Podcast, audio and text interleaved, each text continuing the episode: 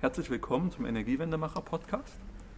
Äh, heute äh, sind wieder alle drei Kollegen des Energiewendemachers da, also Manu, Stefan und ich Sebastian. Und wir haben einen tollen Gast drin, Sebastian Ritter von der IFESCA GmbH. Das ist so ein kleiner KI-Leuchtturm in Thüringen. Also klein deshalb, weil ihr seid in Ilmenau. genau. Ich muss jetzt ehrlicherweise sagen, ich hätte damit nicht in Ilmenau gerechnet. Mhm. Äh, jetzt finde ich es aber auch total nachvollziehbar, auch mit der TU Ilmenau. Mhm. Und sonst ist ja Thüringen für mich nicht so äh, behaftet mit der, also von, von großen Technologie-, Industrieunternehmen. Deswegen freue ich mich als Thüringer total, dass es das jetzt gibt. Ich freue mich auch hier zu sein. Ja. Genau. Und wir wollten heute über, äh, darüber reden, was ihr so macht mhm. und warum es gut ist, die Zukunft zu kennen, sozusagen. Also und, und mit euren Systemen kann man mhm. die Zukunft ein bisschen besser kennen oder ein Gefühl dafür kriegen. Zumindest im Bereich Energie. Ja. ja. Ähm, ja, das Ganze hat angefangen im Studium schon. Also ein Großteil meines Teams hat in Ilmenau studiert. Ähm, da gibt es Vorlesungen, maschinelles Lernen und ähm, auch äh, Datenanalyse lernt man da halt. Und da streift man eben das Gebiet äh, KI. Das war uns, ja, wann haben wir studiert? Das ist schon 20 Jahre her fast. Oder bei, nicht bei allen Mitarbeitern, aber bei vielen ist es eben schon eine Weile her. Und ähm, in den letzten 10, 15 Jahren waren wir viel im Energiemarkt unterwegs, in unseren einzelnen Vorbeschäftigungen und äh, jeder von uns hat gespürt, ja, es kommen immer mehr Daten, ähm, es wird also immer mehr gemessen sozusagen. Ähm, jetzt, wenn man mal über das Thema Energie spricht, intelligente Messsysteme werden ja jetzt ausgerollt und das haben wir aber schon 2012, 2014 gespürt in unseren Projekten. Datenbanken wurden immer größer und immer mehr Messstellen und dann haben wir uns irgendwann gesagt, ja, jetzt müssen wir mal an die Automation dieser ganzen Sachen denken. Also nicht vorm Rechner sitzen und aktiv auf den Button Datenanalyse klicken, sondern eigentlich muss das ein Algorithmus im Hintergrund machen und äh, da möglichst ein intelligenter. Und da haben wir uns schon recht frühzeitig überlegt, in welchem Konstrukt könnte man das eben machen. Ja, und irgendwann war der Punkt halt gekommen, da haben wir unser Team theoretisch zusammen gehabt und ähm, jetzt war es nur die Frage, geht man eben das Risiko ein? Wir hatten ja alle einen Anstellungsvertrag, ähm, um diese Vision von einer Firma, die sich eben mit diesem Thema Energie vorherzusagen, Energie zu optimieren, mit neuen Technologien, möglichst Plattformen, das Thema IoT spielt ja hier eine große Rolle, ja, das Ganze umzusetzen. Und äh, am Anfang haben sich drei Gründer gefunden. Das, einer davon bin ich. Bin jetzt auch Geschäftsführer der Fiesca GmbH. Und meine zwei Freunde, Andi und Clemens, haben eben auch gesagt, klasse, das machen wir mit. Und dann waren aber auch zwei, drei Wochen später sofort andere Leute bereit äh, zu sagen, coole Idee, und so hatten wir von Anfang an ein eingespieltes Team. Wir kannten uns halt schon lange Zeit vorher von ungefähr acht bis zehn Leuten. Damit haben wir gestartet. Das ist recht ungewöhnlich, weil man braucht ja auch ein entsprechendes Kapital. Hm. Ja, und dann ging es erstmal von der Praxis weg äh, ins Fundraising. Seed-Finanzierung zusammensuchen und äh, ja, wo, wo, setzt man sich überhaupt hin? Brauchen wir, müssen wir nach Berlin oder können wir in Immenau bleiben? Nach Erfurt? Ja, und irgendwann stand es fest, ach, wir machen Software und innovativ ist Ilmenau auch. Wir bleiben alle in Ilmenau, keiner muss umziehen. Und ja, so waren erstmal die ersten Gedanken. Und ja, in Thüringen gibt es dann auch einen tollen Finanzierer, das ist die BMT. Es mhm. gibt den Thüringer Startup-Fonds. Da haben wir dann gepitcht und haben seitdem auch die BMT als Lead-Investor an Bord, der uns eben ja, mit dem nötigen Startkapital versorgt hat, um erstmal Prototypen, ja, das muss ich noch dazu sagen, wir hatten ja auch nur Gedanken im Kopf, ja, wie man es machen muss, kein Prototyp oder irgendwas vorhanden, sondern wir haben den Investor überzeugen können. So sieht die Energiewelt von morgen aus, das System braucht man. Ja, und Firma wurde gegründet und wir konnten loslegen. Das war so vor drei Jahren, ne? Ihr habt, letztens habt ihr, habe ich auf Twitter gesehen, genau. euer Dreijähriges gefeiert. Genau, 2016 im Dezember. Am 2. Dezember haben wir die FSK gegründet und am kurz vor Weihnachten hatten wir schon unsere erste Finanzierungsrunde, drei Wochen später. Ich habe mir so überlegt, ne, drei Jahre habt ihr das gemacht und wir haben euch letztens, wo wir es besucht haben, ihr habt diesen coolen Raum da und ihr habt eine, eine, eine, eine Cloud-Plattform, Mhm. äh, in, was für Technologien ihr das anbieten könnt, fand ich schon, fand ich schon cool, fand ich schon beeindruckend. Mhm. Ähm, Genau. Jetzt seid ihr auch auf der E-World äh, Mhm. und, und zeigt da, was ihr da macht. Genau, das ist für uns eine ganz wichtige Messe.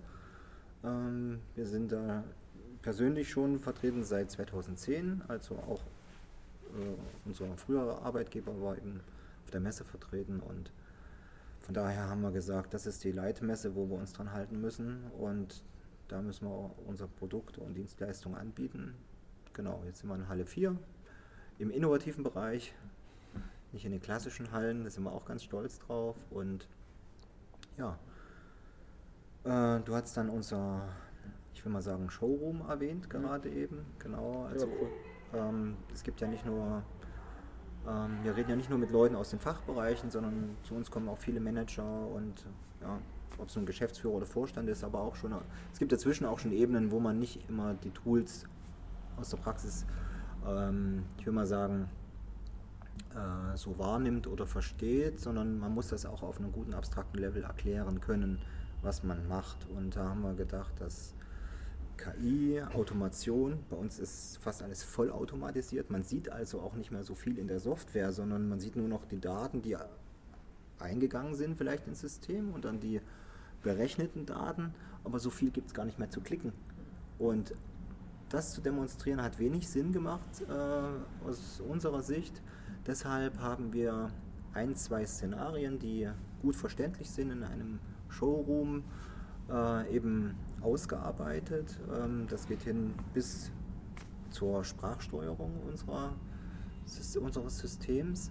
Und das ist gut verständlich eben auch für Leute, die jetzt nicht unbedingt wissen, äh, was TensorFlow ist oder was eine Hauptkomponentenanalyse ist, ja, so die, die mathematischen Dinge. Und ähm, ja, und bisher war das ein großer Erfolg und Wenn wir jetzt nochmal kurz einen Schritt zurückgehen, mich würde es Mhm. interessieren, du hast ja vorhin gesagt, äh, BMT war quasi der Investor und ihr hattet eine Idee, noch keinen Prototypen, also Mhm. noch nichts zum Anfassen. genau.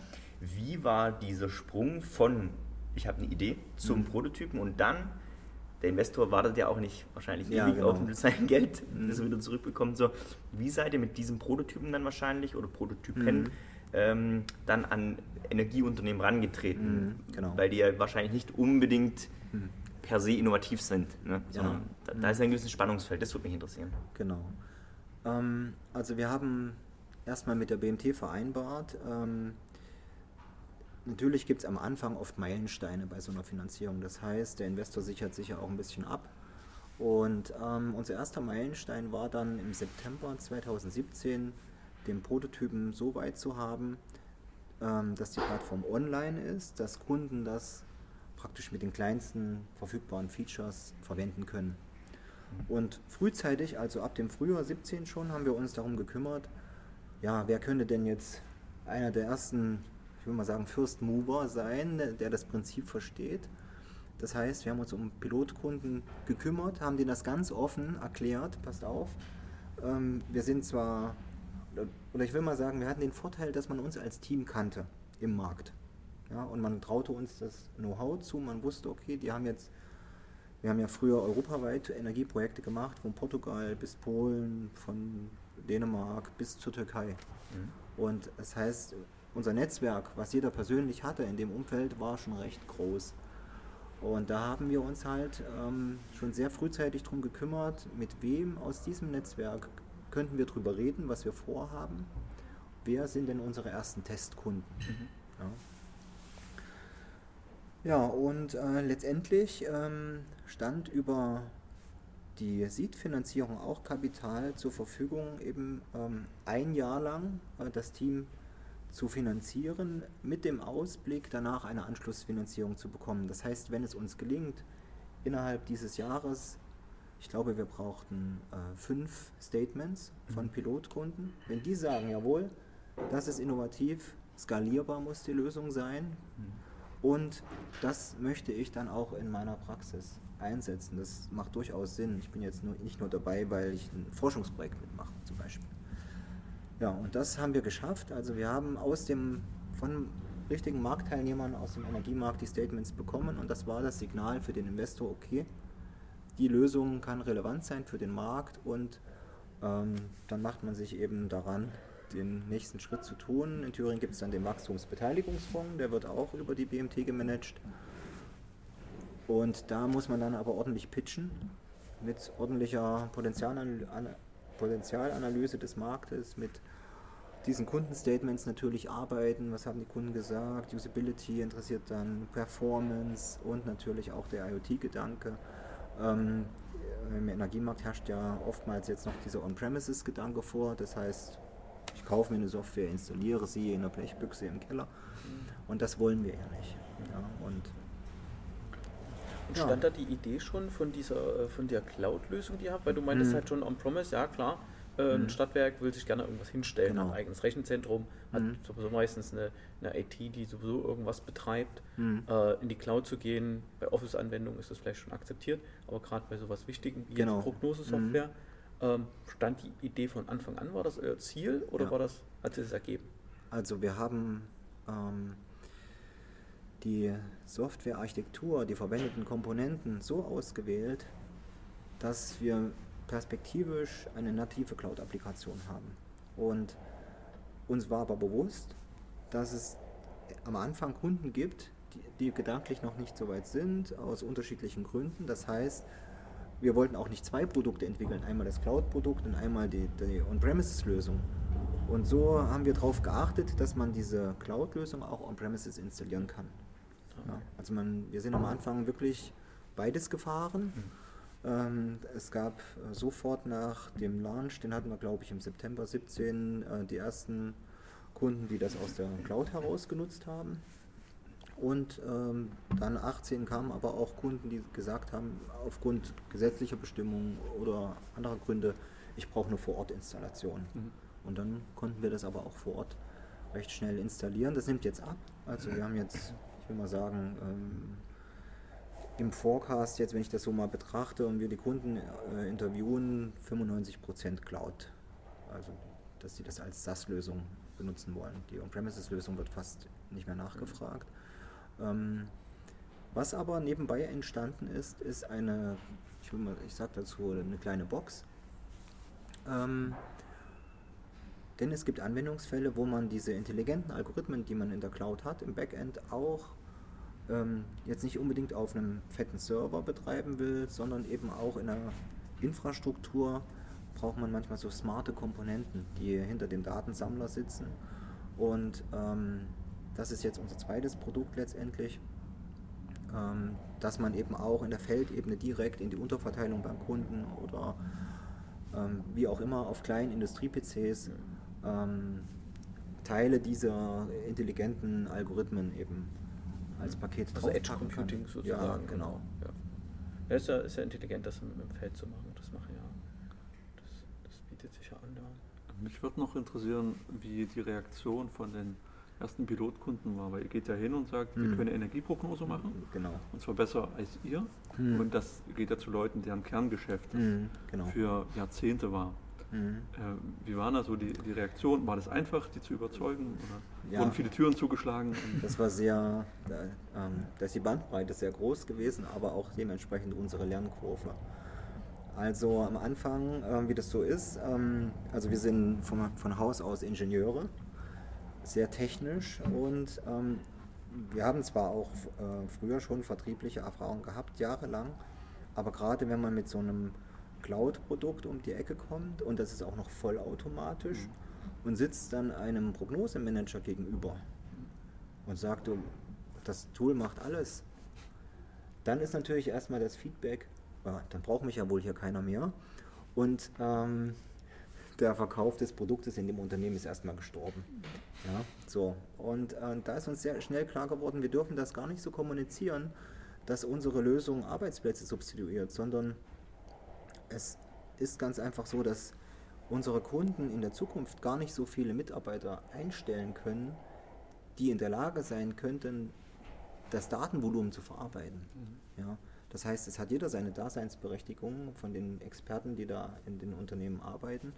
Und unsere Lösung ähm, sorgt einfach für die notwendige Entlastung, dass die Mitarbeiter sich dann auf die ähm, äh, Spezialfälle, will ich jetzt mal sagen, konzentrieren können. Aufs, man geht auch mehr weg vom äh, Berechnen-Button klicken ja. hin zum Monitoring, zur Analyse. Ja. Das heißt, äh, welche Informationen stecken in den Daten.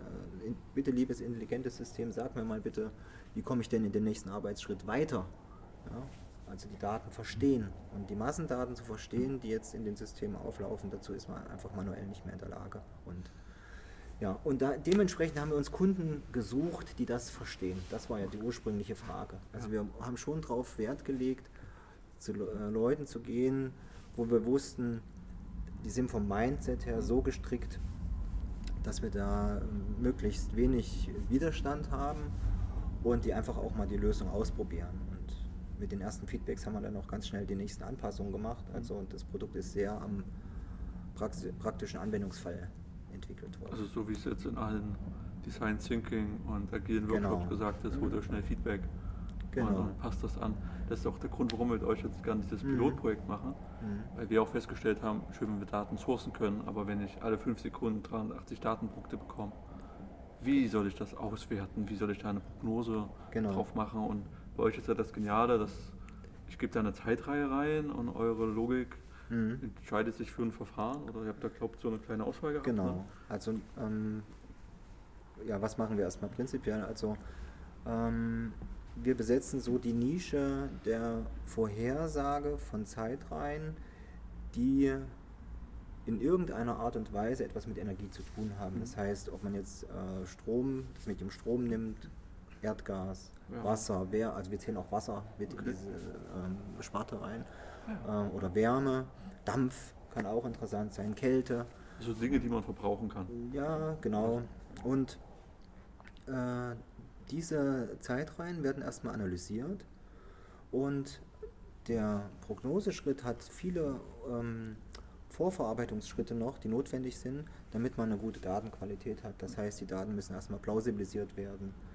Ähm, Charakteristik muss festgestellt werden, das heißt, ist er äh, zyklisch, antizyklisch, sind die Größen von anderen Sachen abhängig, das heißt Wettergeschehen. Ja. Und ähm, das muss man bislang in klassischen Systemen oftmals manuell machen. Ja. Und bis ein solcher, nehmen wir mal den Fall des Vertriebs beim Energieversorger, ähm, will einen neuen Kunden versorgen, ähm, bis er dann letztendlich sein Angebot legen kann, muss er eigentlich all diese Schritte machen, um erstmal sicherzustellen, okay, der Datensatz ist jetzt sauber. Mhm. So. Und dann geht es darum, wie kann ich diesen äh, Datensatz vorhersagen? Lässt er sich gut vorhersagen, schlecht vorhersagen? Das heißt, ähm, ich ermittle erstmal ein passendes Modell, ein mathematisches Modell, wie ich diese Zeitreihe in Zukunft fortschreiben kann mit all den Eingangsdaten, die ich habe. Wenn es jetzt ein äh, Wärmelastgang beispielsweise ist, muss ich eben das Wettergeschehen mit berücksichtigen mhm. zum Beispiel. Und da haben wir uns eben überlegt, diese ganzen Schritte, Vorverarbeitung, Datenanalyse, Modellauswahl, da gibt es ja zig Verfahren, auch also hybride Verfahren, wo man äh, einige mathematische Verfahren miteinander kombiniert. Das soll ein, eine ähm, drüber liegende KI selbstständig entscheiden, also vorschlagen und dann das Ergebnis letztendlich auch produzieren und zwar sehr performant. Und wenn man das jetzt mal vergleicht, ähm, wir haben da auch Tests gefahren, wo man erfahrene Energiemanager diese Arbeit äh, haben machen lassen und nicht selten braucht ein Prognosespezialist für all diese Schritte eine Dreiviertelstunde mhm. pro Zeitreihe. Mhm. Ja, und wir haben gesagt, wir wollen das in Sekunden machen, weil es soll schnell gehen und ähm, am Ende ist es eine Plattform, ähm, wo es nur gilt, Daten rein, nach kurzer Zeit Daten wieder raus und dann geht der Prozess vielleicht in ganz anderen Systemen weiter. Wir werden also eingebunden mit unseren Systemen in vorhandene Infrastrukturen und das darf da eben nicht Stunden dauern. Und wenn man sich das jetzt mal überlegt mit 10.000, 20.000 Datensätzen in wenigen Sekunden, weil in der Cloud kann man parallel rechnen, dann ist es ein massiver Performance-Sprung, den unsere Kunden da hinsichtlich der Datenverarbeitung machen. Gibt es vergleichbare Sachen? Also ihr habt ja bestimmt, ihr habt ja eine sehr äh, umfängliche Marktanalyse gemacht. Mhm. Ähm, Gibt es da auch irgendwelche Konkurrenten, die ähnliche äh, Sachen fahren? Mhm. Also Firmen, die das, die die Lösung jetzt als native Cloud-Applikation haben, ähm, allein vom Prognoseschritt betrachtet ähm, gibt es vereinzelt. Ähm, wir nehmen sie aber jetzt nicht so wahr, zumindest jetzt in, im, im direkten Vergleich beim Kunden. Ähm, wir haben mehr mit den klassischen Systemanbietern als Konkurrenzsituation zu tun, weil die eben etabliert sind. Das heißt, unsere Kunden haben bereits ein Prognosesystem. Mhm. Und da zielt ja auch vorhin deine Frage hin ja. ab, ähm, wie überzeugt man den denn? Ja, wir müssen da oder mussten anfangs da einen Test anbieten. Das heißt, ähm, wir haben gesagt, ihr könnt unser System kostenlos verwenden. Wir bieten euch einen einfachen Datenaustausch an. Und wir machen, wenn ihr das möchtet, auch die Auswertung anschließend, dass ihr möglichst keinen zeitlichen Aufwand habt. Und am Ende könnt ihr ganz nüchtern entscheiden, okay, mit meinem Bestandssystem habe ich in dieser Zeit im Tagesgeschäft diese Prognosen gehabt, es gab, zu, gab diese Abweichung. Zum Schluss muss man immer betrachten, okay, wenn die Messwerte reinkommen, wie gut war denn die Prognose? Letztendlich kostet dann unter, Umständen die Abweichung viel Geld. Und das machen wir eben Schatten, mhm. sozusagen Schattenrechnung parallel über ein paar Wochen. Und dann legt man das übereinander und mhm. überzeugt letztendlich den Kunden dann durch die Prognosequalität. Ich finde, ja. an der Stelle ist auch auch nochmal, Klammern Vergleich, die Prognosequalität, weil ich will mhm. mich als Kunde nicht verschlechtern mit mhm, einer genau. Prognose. Genau. Ich sehe aber euren Vorteil ja vor allen Dingen darin, dass ich Tausende von Lastgängen mhm. in sehr, sehr kurzer Zeit berechnen genau. Mhm. möchte. Und wenn wir jetzt mal 10, 20 Jahre vorspulen, mhm. mal 10 Jahre, dann habe ich ja ganz viele erneuerbare Energien im Netz, ganz viele dynamische Verbraucher, die sich ändern, die ich alle prognostizieren muss. Genau. Heute ist es ja eher so organisiert, du hast eine große Gruppe von Verbrauchern, mhm. die du prognostizieren möchtest und da gibt es halt andere Prozesse, andere Systeme, mhm. die eine Top-Qualität haben. Das ist aber oft ein menschengetriebener Prozess, mhm, genau. den man dann halt nicht beliebig verdichten kann und dann tausend Prognosen am Tag schafft. Mhm, genau, äh, gerade, ja, gerade die Konfiguration der Systeme ja, also die Automation hat man natürlich schon so weit getrieben, dass die Zeitreihen automatisiert importiert werden können oder exportiert oder auch ja. mathematische Berechnungen. Aber was ist, wenn mal die Charakteristik eines Lastgangs sich verändert? Und das Modell trainieren, so das, das, anpassen, was man ja macht. Man baut ja nicht, genau. man baut ja erst im Kopf ein Modell auf, das bildet man dann ja ab in dem System, guckt, wie reagiert das. Hm da geht ja viel Zeit rein. Auch die Datenqualität, man sagt immer bei Datenanalyse 80 Prozent mhm. des Arbeitsaufwands geht darin, Daten zu bereinigen. Genau. Und dann beginnt die Analyse. Genau. Und, und das für Massendaten mhm. genau. zu machen, ist schon eine geniale Idee. Aber Sebastian, du musst noch gar nicht, der musst gar nicht so weit in die Zukunft gucken. Wir haben letztens ja mal eine Analyse gemacht über unsere Telemetrie und wir haben ja heute schon die Situation, dass wir pro Stunde 4 Millionen ja. äh, Nachrichten bekommen mhm. äh, äh in unseren Message Broker da ist ja, da ist ja selbst die, der alte Ansatz, wie, wir schreiben da mal eine CSV und, und organisieren irgendwie einen File-Austausch zwischen den Systemen mhm. oder einen Excel, undenkbar. Das ist einfach vorbei, die Zeit. Genau. Äh, das habe ich in einer großen Z-Serien-Datenbank äh, äh, liegen. Oder reichst du direkt bei euch äh, an, die, an das API weiter. Mhm. Genau. Und da findest du halt äh, Leute, die das verstehen, die diesen Weitblick haben. Es gibt aber auch nach wie vor Energieversorger, die äh, der Meinung sind, ja, ähm, jetzt lass uns erstmal abwarten, ob das wirklich so kommt. Ähm, so viele Daten werden wir gar nicht im System haben und gibt es unterschiedliche Begründungen. Mhm. Ja? Also ähm, die Zukunft können wir ja gut abschätzen jetzt, was sich da tun wird. Und was wir gemerkt haben ist, ähm, wir haben uns am Anfang sehr auf die ähm, Energiehändler äh, fokussiert. Jetzt kommt aber auch der Netzbetreiber Redispatch 2.0 das Thema. Das heißt, ähm, eigentlich muss jeder Verteilnetzbetreiber jetzt ähm, in, äh, die, die, Verbraucher in seinen oder ja, seine Kunden letztendlich prognostizieren, weil er eben jetzt auch Maßnahmen zur Netzstabilität ergreifen muss. Und für die notwendigen Berechnungen, um das Netz stabil zu halten, brauche ich eben auch Vorhersagen. Mhm. Ja, und ähm, gerade de, das Thema RLM-Kunden, also leistungsgemessene Kunden, industrielle Abnehmer, ähm, sind ja auch oftmals von äh, Produktionsfaktoren abhängig. Mal presst der Kunde Mülltonnen, dann macht er Briefkästen und stellt irgendwas anderes her. Fährt man zwei Schichten, drei Schichten, vier Schichten. Und ähm, da ist unser System so intelligent, ähm, das können wir direkt mit dem Produktionsplanungssystem koppeln. Das heißt, das System lernt die Zusammenhänge aus den vergangenen Produktionsplanungsdaten und dem äh, Energieverbrauch und äh, Stromverbrauch. Energie wird ja nur umgewandelt. Ähm, muss ich ganz, immer ganz vorsichtig sein. ja, wir wollen korrekt sein. Ja, und ähm, dann äh, der Produktionsplan ist ja oftmals mehrere Tage in die Zukunft schon ausgerollt. Ja, und da können wir natürlich eine sehr viel genauere Vorhersage machen, wie, der, wie das Lastverhalten an der Übergabestation äh, zum Kunden eben sich äh, einstellen wird. Und da holt man eben auch nochmal durch diese Automation, das automatisierte Lernen dieser Daten eine hohe Qualitätssteigerung mhm. raus. Und oftmals treten diese Kunden aber auch selbst jetzt an uns heran. Also der, die Kundengruppe energieintensive Unternehmen. Ja, okay. Also wir sind jetzt nicht nur dann bei der Versorgerseite unterwegs, Ach, sondern ja, cool.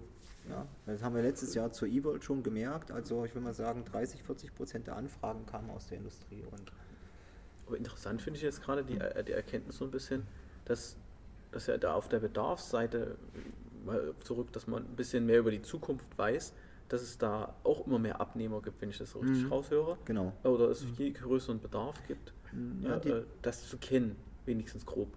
Ja, dieses IoT-Thema diffundiert natürlich in die Fabriken rein. Man digitalisiert immer mehr und letztendlich hat man jetzt, äh, wenn man es durchgezogen hat, viele Datenbanken.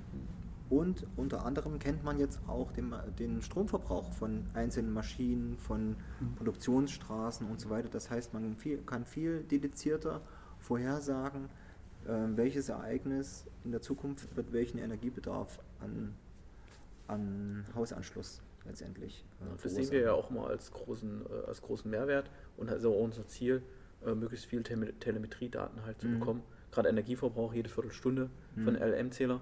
Hm, da steckt jetzt nicht so viel Information halt drin. Mhm. Aber alle fünf Sekunden oder Sekunden oder ja. vielleicht dann irgendwann mal runter bis auf 100 Millisekunden, mhm. da ist schon, genau. schon was drin und das hilft auch wirklich echten Kunden schon. Ja. Habt ihr dann bei der E-World auf eurem Stand irgendwas zum Anfassen oder ja. habt ihr da diesen Showroom dabei, in klein? Ja, ähm, wir machen uns da natürlich auch immer Gedanken, was könnte jetzt die, der Eyecatcher sein und ähm, ich möchte es jetzt noch nicht verraten. Wir haben dieses Jahr etwas sehr, sehr Großes, Auffälliges bei uns mit am Stand. Es ist sehr schwer, äh, hat vier Räder. Hm, ähm, was das wohl ist. Äh, kommt aus dem Bereich, ähm, äh, ja, also man kann damit etwas bewegen. Und ähm, was da reinspielt ist äh, das Thema Elektromobilität, äh, weil ähm, viele Industriekunden haben eben damit zu tun, dass sie durch gewisse Prozesse oftmals sehr große Leistungsspitzen haben und ähm, unser Prognosesystem ist eben in der Lage, ähm, durch äh, geschickte Vorschläge dann für den Kunden diese Leistungsspitzen zu vermeiden. Mhm. Ja. Man verlässt dann äh, das Thema Prognose, es geht dann hin zu, den, zu, zu dem Themengebiet Optimierung. Mhm. Dafür haben wir auch ein Modul. Das heißt, in einem ersten Schritt sagen wir vorher, wie werden denn bestimmte äh, Lastsituationen eintreten. Und dann kann man in unserem Optimierungsmodul eben eine Berechnung machen, wie man die ganzen Assets, die darunter liegen, seien das, das jetzt äh, beispielsweise geladene Fahrzeuge, Batteriespeicher etc., wie muss das eben dann eben gefahren werden, um dann eben diese Leistungsspitzen zu vermeiden. Und mhm. da haben wir uns einen sehr großen Demonstrator dieses Jahr einfallen lassen. Wie ist denn das grundsätzlich? Also bei, bei euch, ähm, wir reden jetzt auf eine Zukunft, ich meine, so wie das sich anhört, ne, mhm. sind sowohl das Optimierungs- als auch das Prognosetool zwei Dinge, die eigentlich weggehen wie warme Semmel. Ne? Also von all dem, was du mir jetzt erzählt hast. Das mhm. heißt, auch wahrscheinlich wird ähm, da in euer Unternehmen in den letzten Jahren wahrscheinlich auch gewachsen sein. Mhm, ähm, ja.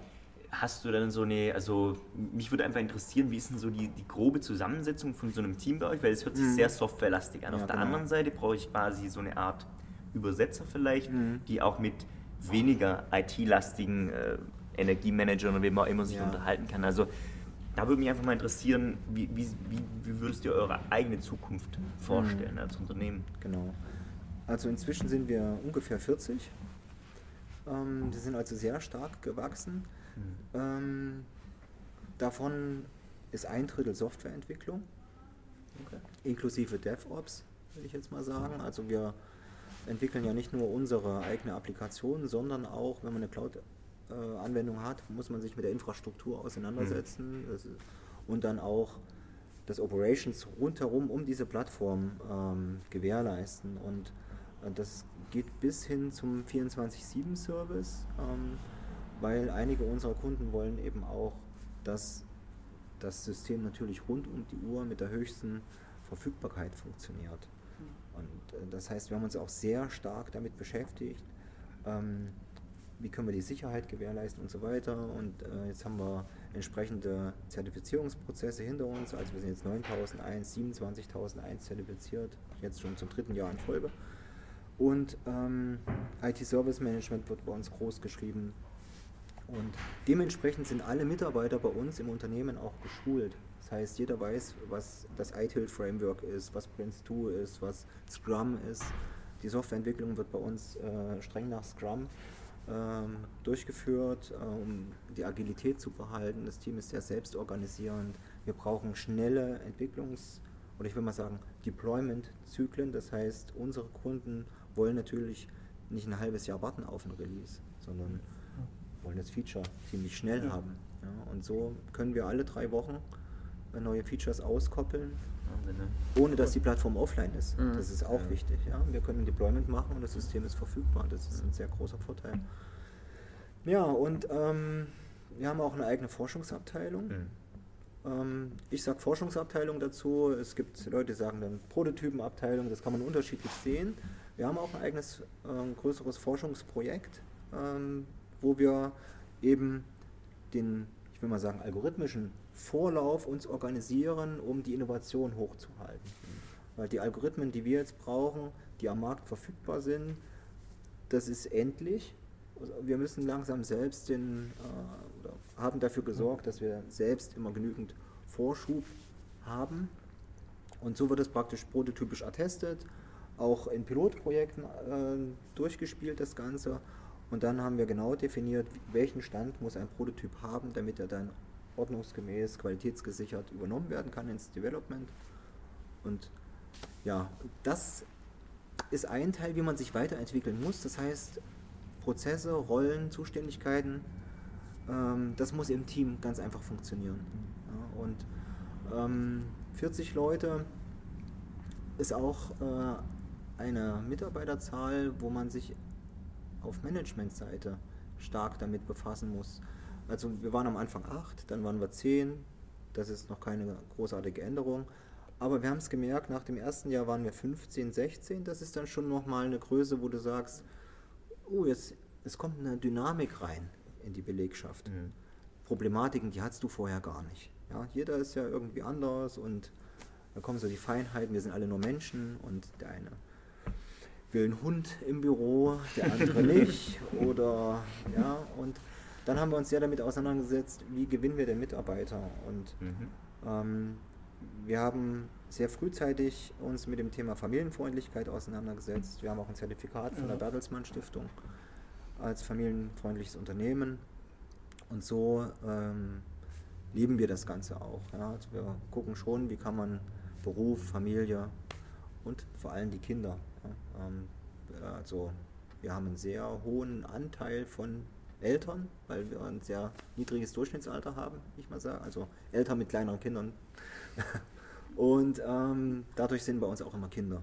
Mhm. Ja, wir haben Eltern-Kind-Zimmer und dann kann man auch Homeoffice machen. Und wir sorgen also immer dafür, dass äh, unser Nachwuchs da gut versorgt ist und trotzdem die Mitarbeiter irgendwie Super. noch in Unternehmen eingeteilt sind. Und ja, und dann, es muss weggehen wie warme Semmeln, du hast es gerade gesagt. Ähm, einerseits haben wir eben diese First Mover, die sagen, das ist genau das, was ich suche. Ich brauche eine Plattform, ich brauche Automation.